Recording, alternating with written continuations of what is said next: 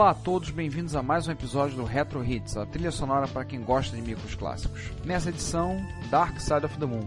Sim, o disco clássico do Pink Floyd. Mesmo quem não gosta de rock progressivo conhece a clássica capa do Prisma, e esse disco é uma das obras-primas do rock mundial.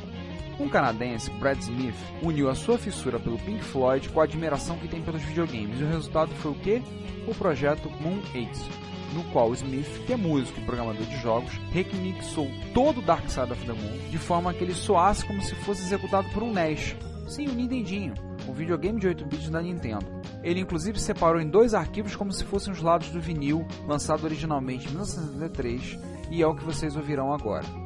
Se vocês quiserem ouvir em melhor qualidade, no site do projeto, está no show notes, tem os links e maiores informações. Então até mais, curtam a música e nos vemos no próximo episódio.